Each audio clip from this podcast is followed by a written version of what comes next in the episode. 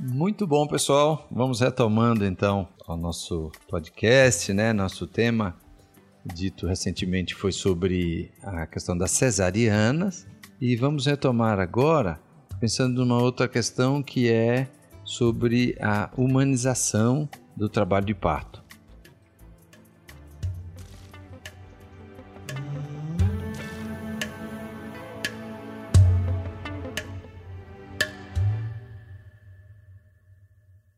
E começando dizendo o seguinte: esse termo de parto humanizado é um termo que muitas pessoas imaginam como algo alternativo, né? como se fosse um sinônimo de parto domiciliar, um parto é, embaixo da árvore, um parto muito fora do padrão de assistência que a gente está acostumado. Pois bem, então eu convido vocês para a gente pensar na questão da humanização do nascimento. E por que a gente usa essa questão da humanização?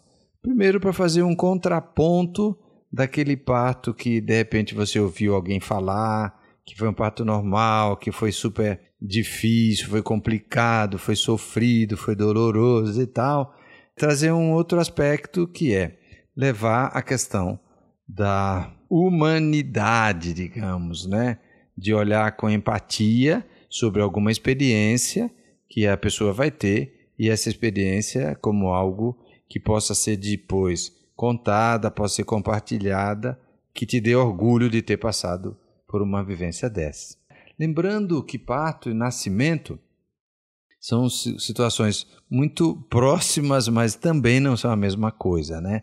A gente quando pensa no tra trabalho de parto, a gente está pensando é, numa, num fenômeno, digamos ali, que está ocorrendo mais físico, digamos, para, para o nascimento. É a saída do útero, atravessar a, a ocorrendo a dilatação, passar pelo canal vaginal e nascimento, chegada. O nascimento implica muito mais é, no, no, aspecto, digamos, de um indivíduo né, que está chegando e que independe de por onde ele veio. Se veio pelo canal vaginal, se veio pela via é, abdominal por uma cirurgia. O nascer está mais relacionado com o indivíduo que chegou. Né? De certa forma, é, o foco está mais no bebê do que, digamos, no fenômeno do trabalho de parto em si. Né? Nascimento bebê, nascimento da mãe, da família, do avô. Então é um fenômeno não só mecânico, né? Ele é um, é um fenômeno muito mais social do que mecânico. Então vamos nascer e vamos nascer de maneira humanizada, né?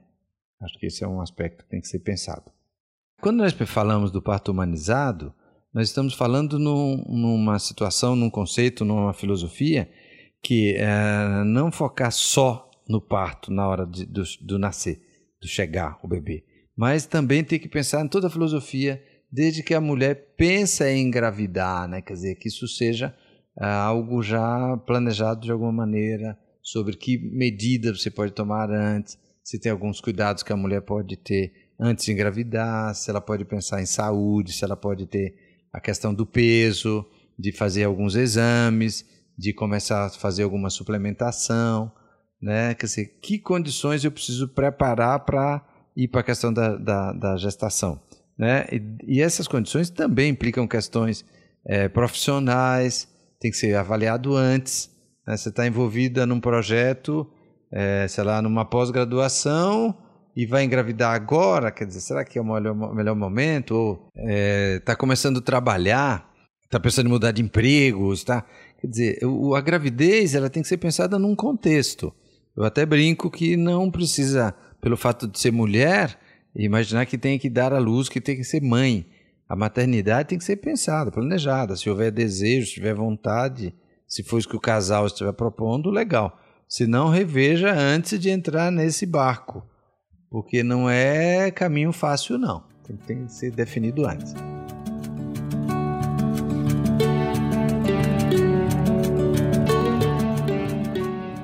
Agora, uma vez na gestação, a maneira de conduzir o pré-natal já pode é, demonstrar diferenças de um parto onde você queira usar esse conceito da humanização.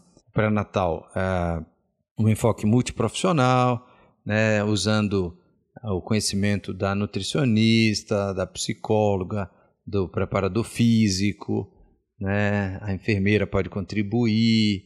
Então, tem uma série de, de elementos envolvidos num pré-natal que pode depois fazer muita diferença quando for, for pensar na questão do parto. Né? E na questão humanizada, tem diferenças muito marcantes, desde o momento que essa mulher chega na maternidade. Quer dizer, chegando ah, na admissão, né, como ela é acolhida, ah, como ela é avaliada inicialmente, deixar claro que o que ela está se propondo faz parte e é normal, né, desconstruir aquela ideia de que a mulher que fala num parto que é um parto normal, ela é vista quase como algo estranha, né? Como assim? É como se o normal é que ficou esquisito, a cesárea ficou habitual, então ela é tratada às vezes de uma maneira diferente pelo simples fato de estar investindo na ideia de querer um parto normal. Então, quebrar isso, desconstruir esse acolher. Bom, e por que que na admissão já faz diferença? Porque imagina que ela seja dito, comunicada, que o acompanhante é, da escolha dela pode ficar sempre do lado, pode ser na hora do examinar, pode examinar de uma maneira é, gentil, né? usar uma técnica de exame menos agressiva. Isso já vai fazer diferença na chegada. É, deixar claro que ela pode e deve se tiver vontade, ingerir líquido, pode se alimentar. No trabalho de parto, e se ela quiser ficar com uma roupa que ela escolheu, pode ficar com a roupa que ela quiser ficar. Não precisa necessariamente colocar o avental que não cobre nada e já deixá-la desconfortável naquele ambiente. É interessante, e daí eu até aproveito para dizer sobre um cientista, um médico um filósofo, a meu ver, o Michel Odin, que é um médico francês que trouxe muito da defesa e do conceito do parto humanizado. Né? E o Michel, ele, ele trata esse tema de parto, digamos, quase mostrando que necessidades que tem a mulher em trabalho de parto. Né? E que quem estiver na assistência precisa estar atento para atender às necessidades dela. E quais são essas necessidades? O que é que ele realmente é, nos mostra? O Michel ele fala muito de que uma mulher em trabalho de parto ela precisa ter um ambiente tranquilo, né? um ambiente que tenha de preferência pouca luz, né? um ambiente que tenha pouca gente ali transitando, entrando e saindo, evitar muitas aquelas falas de conversar sobre temas que não tem nada a ver com o parto, com aquele momento. Por quê? Porque a mulher em trabalho de parto, ela precisa ser poupada de fazer uso da questão da racionalidade, do racional, né? Precisa, é, de preferência, deixar dormente ou deixar em repouso a questão do neocórtex. E o que é isso, né, esse tal neocórtex? é uma parte do cérebro dos, dos mamíferos, no, no nosso caso mais desenvolvidos, que estão muito relacionados com defesa, né, com liberação de hormônio, de luta ou de fuga, né, que é aquele que desencadeia a produção de adrenalina, né, de corticoide, de cortisol, que é aquele de ficar atenta, de ficar ligada, ficar pensando. E o ficar pensando traz o quê? Traz a questão, por exemplo, de medo, né, do que está acontecendo ou do que vai acontecer. Então, é muito mais estimular para que a mulher entre num estado especial de consciência, que nós chamamos de da partolândia, né?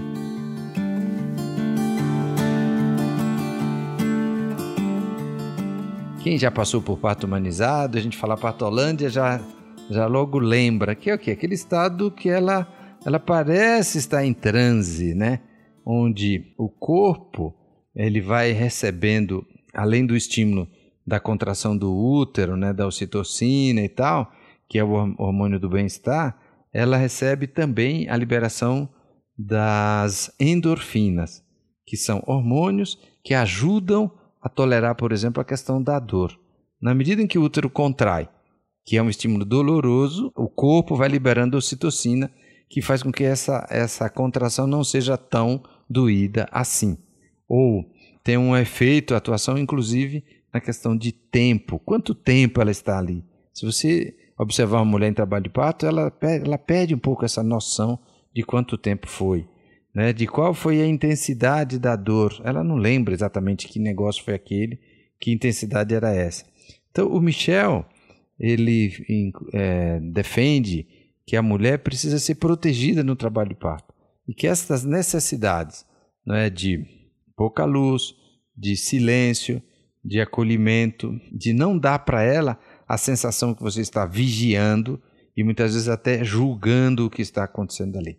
Por quê? O ideal é que ela estando na patolândia, se vem uma contração, de repente ela vem, ela agacha, ela geme e diz que dor, Nossa Senhora, que dor impossível e tal, bate no chão e à medida que essa contração vai passando, ela vai recuperando esse nível de bem-estar, de tolerância, depois levanta, anda, pede água e está tudo bem. Na medida em que ela vai sendo fortalecida em manter nesse estado, né, se ela tiver vontade de caminhar, que se estimule, se ela quiser ficar de pé, pode ficar, se tiver a possibilidade de usar a água, que é um elemento muito interessante, e na ocasião também o Michel defendia a hidroterapia, né, ou o banho nessa água morna, que é um momento que ela diminui muito o desconforto é doloroso e às vezes até acelera um pouco a evolução do trabalho de parto. Para a gente fazer isso, né, quer dizer, todas essas estratégias para quê? Para que a mulher entenda, né, para que ela perceba e libere, digamos, para que esse neném é, atravesse de maneira mais fácil o período de, canal do parto, né, da, da dilatação do colo do útero e canal de parto. No ambiente onde o controle da vitalidade fetal, que a gente chama, que é o que para ver se o bebê continua bem, a mãe está bem, isso tem que ser observado, mas de maneira muito discreta. Não precisa toda vez que vai escutar o coração chamar a atenção da mulher que você está escutando aquilo para ver se o neném está bem. Porque se você sinalizar que o neném não está bem, acabou o trabalho de parto, porque não vai ter tranquilidade nesse momento. E a busca, de fato, é que seja um caminhar tranquilo. Não é que o trabalho de parto seja uma ponte que seja estreita, que precisa ser atravessada. Né? E atravessa uma ponte estreita com segurança, porque se tiver pânico, você vai pular, vai cair, vai ter acidente. Então não é o melhor jeito de condução. Em bebê vigoroso, bebê bem, a mãe bem, né, um ambiente acolhedor, uma temperatura adequada, é, se houver então o desejo de ingerir alimento, seja respeitado. Vem um aspecto também assegurado durante o trabalho de parto, né, que se a gente olhar episódios anteriores do nosso podcast, eu já falei um pouco sobre plano de parto. Né? Se a mulher fez o plano de parto, ela percebe que aquilo está evoluindo de maneira planejada, ela está bem segura. Se ela está segura, a tendência é que caminhe bem também é bastante boa. Né? Mulher segura é a mulher que está respirando bem. Né? Respiração normal, não é respiração de pânico, de desespero. Ótimo. É isso que a gente deseja nesse período, nesse momento. Uma outra questão: se ela estiver reclamando de dor e disser que ela quer alguma ajuda e quer analgesia, ela sabe que pode contar com isso. Saber que pode contar é fortalecer para algumas delas atravessar esse período sem pedir. Às vezes nem lembra da analgesia, já vi isso várias vezes. Caminhando dessa maneira, a questão de quanto tempo ela já passou ali, a maioria não se lembra, não tem muita noção de quanto tempo ocorreu. E na hora de nascer, que o bebê vai sair, o que, que a gente tem que ficar atento? De que maneira ela vai se posicionar, de que maneira o corpo vai pedir. Né? E para o nascimento, num parto que a gente, uh, usando esse aspecto filosofia de humanizado, é o momento que ela vai sinalizar, ela vai realmente se posicionar da maneira que o corpo pedir.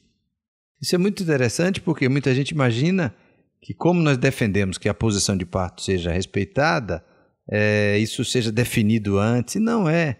É durante o trabalho e no momento do expulsivo que ela sinaliza e a gente que está na assistência, o profissional que está ali, precisa respeitar isso, né? Então é muito comum que seja, às vezes, numa banqueta, numa posição é, de cócoras, né, agachada. Isso é, só facilita, ajuda concluir, digamos, o trabalho de parto com esse período dito expulsivo.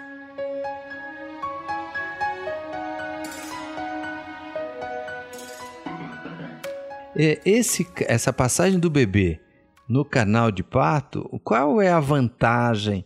Por que, que isso é importante, principalmente sobre uh, o ponto de vista do, do bebê?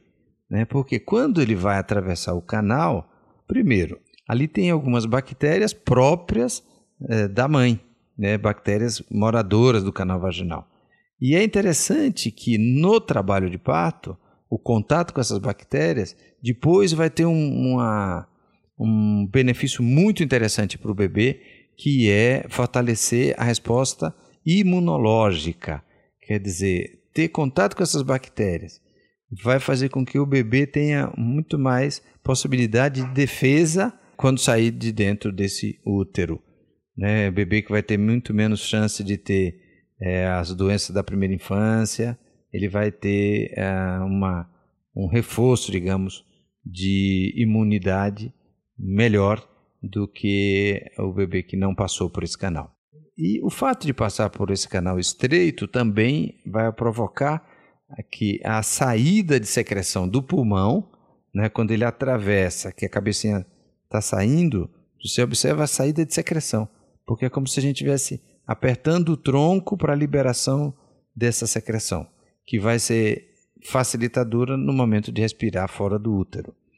Né? Então, é outro benefício. Pois bem, com a saída do feto de maneira gradual e, de preferência, imediatamente ao sair, que a gente possa colocar no ventre materno, devolver para a mãe, né? esse outro, é outro momento muito importante do ponto de vista do bebê, que é o momento que ele vai receber esse sangue, a mais um aporte de sangue, né? E esse sangue contém, além de, da hemoglobina, né, e tudo que vai diminuir a anemia, também ele tem os hormônios envolvidos nessa fase. Que o próprio Michel fala num coquetel de hormônios, numa quantidade grande, uma enxurrada de um coquetel de hormônios, hormônios que vão fazer diferença nesse bebê e inclusive para o vínculo entre a mãe e o bebê. Então veja, recebe sangue, é, recebe com oxigênio, facilita a transição da, de dentro do útero para fora, então vai respirar pelo pulmão e vai receber oxigênio também do cordão. Então, tem duas vias, isso vai facilitar e vai ser uma chegada muito mais tranquila, muito mais suave.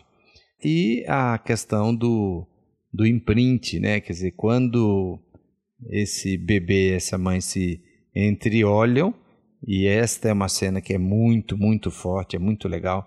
Quem é da assistência e, e que nunca se deu conta de simplesmente olhar esses, esse olhar dessa dupla, eu convido para fazer, porque é emocionante. Que naquele momento fica claro do nascimento da mãe, do bebê, do bebê e da mãe, né? E que esse vínculo vai ser um vínculo observado a vida inteira, né? essa questão da maternidade, do filho e tudo mais.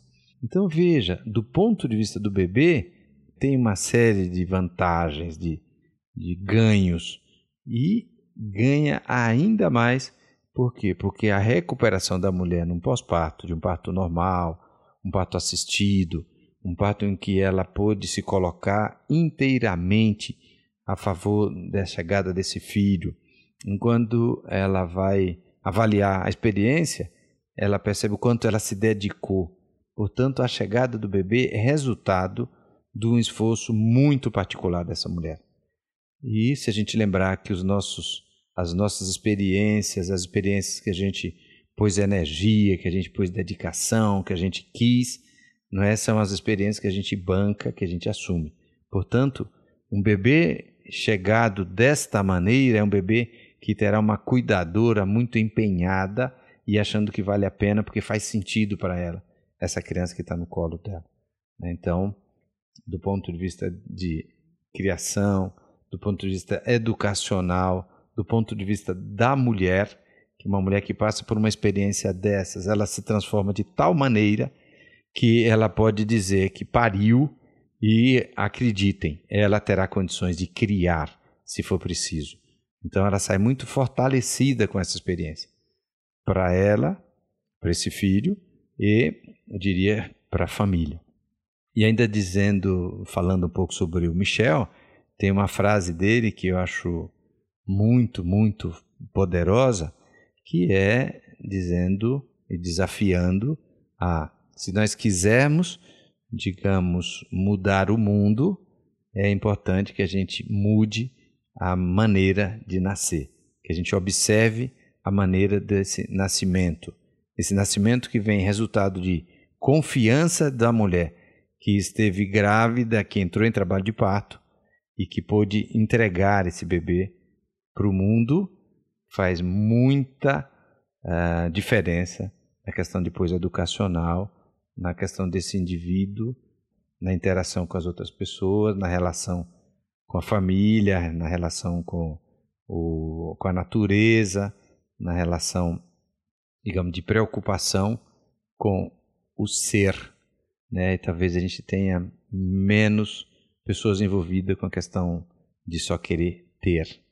Né? Então, o comprometimento, em termos filosóficos, acho que é muito, muito maior.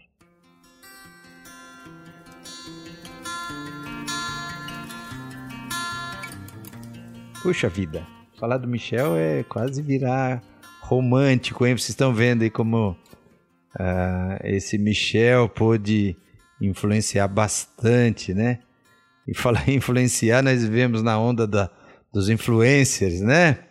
De quanta gente tem influenciado tanta coisa com a questão hoje das redes sociais e muitas vezes trazendo uma influência com uma, um quê de de comércio, né, de negócio, e de repente o Michel trouxe uma influência muito é, filosófica na questão de como eu posso pensar e ver a questão de parto e de nascimento. E é um pouco disso que eu quero compartilhar com vocês. Aliás, é, ainda falando do Michel Odan, tem um filme que é chamado O Renascimento do Parto, né, que é baseado no livro dele com esse mesmo nome que eu convido as pessoas que estão pensando em engravidar ou uma gestante a veja esse filme. Ele está disponível nas plataformas aí, né? Dá uma olhada, você vai entender um pouco sobre o que o Michel chamava a atenção há mais de 50 anos é, sobre essa questão de parto, de nascimento.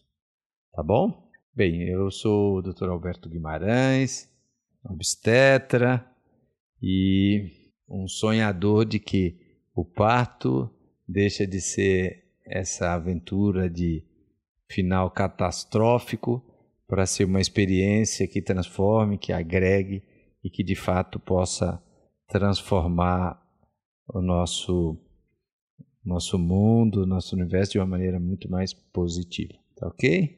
E continue nos acompanhando aí, olhando outros episódios, que eu acho que essa jornada é muito mais para ser compartilhada do que só para ser dita. Tá bom? Um grande abraço.